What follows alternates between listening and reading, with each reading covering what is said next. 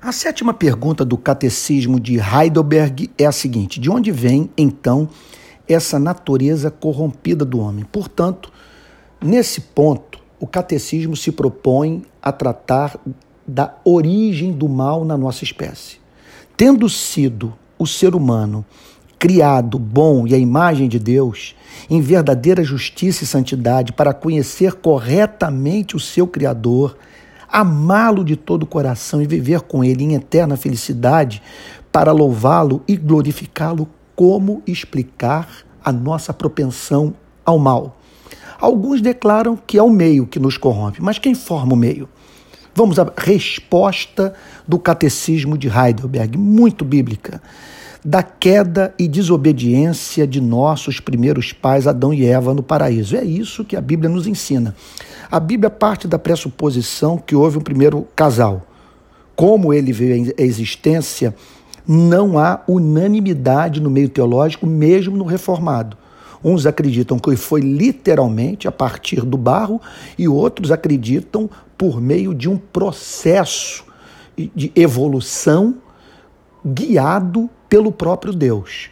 O importante é nós sabermos que a Bíblia é muito clara quanto, à existência desse primeiro casal e não apenas isso. Foram os únicos seres humanos que passaram por esse planeta uh, e que não precisaram, pelo menos durante um ponto de suas vidas, de perdão para terem comunhão com Deus. Que não careciam de uma revelação escrita, proposicional, verbalizada, a fim de conhecerem a verdade. Eles viam a verdade, eles tinham deleite na verdade. Eles amavam ao outro e tinham paixão pelo seu Criador, vivendo em estado de completa harmonia com a ordem natural. Contudo, houve uma queda. Essa é a linguagem da Bíblia, queda, porque representa a perda daquela retidão original. Houve uma queda fruto da desobediência. E essa desobediência, segundo a fé cristã, afetou toda a espécie humana. Isso fica claro no Novo Testamento, em Romanos capítulo 5, nos versos 12, 18 e 19, que dizem assim: Portanto, assim como por um só ser humano entrou o pecado no mundo e pelo pecado veio a morte, assim também a morte passou a toda a humanidade, porque todos pecaram. Em conexão a isso, o verso 18 do mesmo capítulo declara: Portanto, assim como por uma só ofensa veio o juízo sobre todos os seres humanos para condenação. E o verso 19 também afirma: Porque como pela desobediência de um só homem, muitos se tornaram pecadores. Por isso, o catecismo declara na parte B da resposta que dá para essa pergunta tão importante, uma pergunta que tem íntima relação com a doutrina da salvação e com a filosofia cristã de história até mesmo. Bom, pois bem, diz assim: ali nossa natureza tornou-se tão envenenada que todos nós somos concebidos e nascidos em pecado. Significa, portanto, que nós somos, por natureza, propensos à prática do pecado que nós nascemos com uma natureza transgressora. Por isso que nós encontramos uma declaração tão fortíssima como essa na carta de Paulo aos Efésios.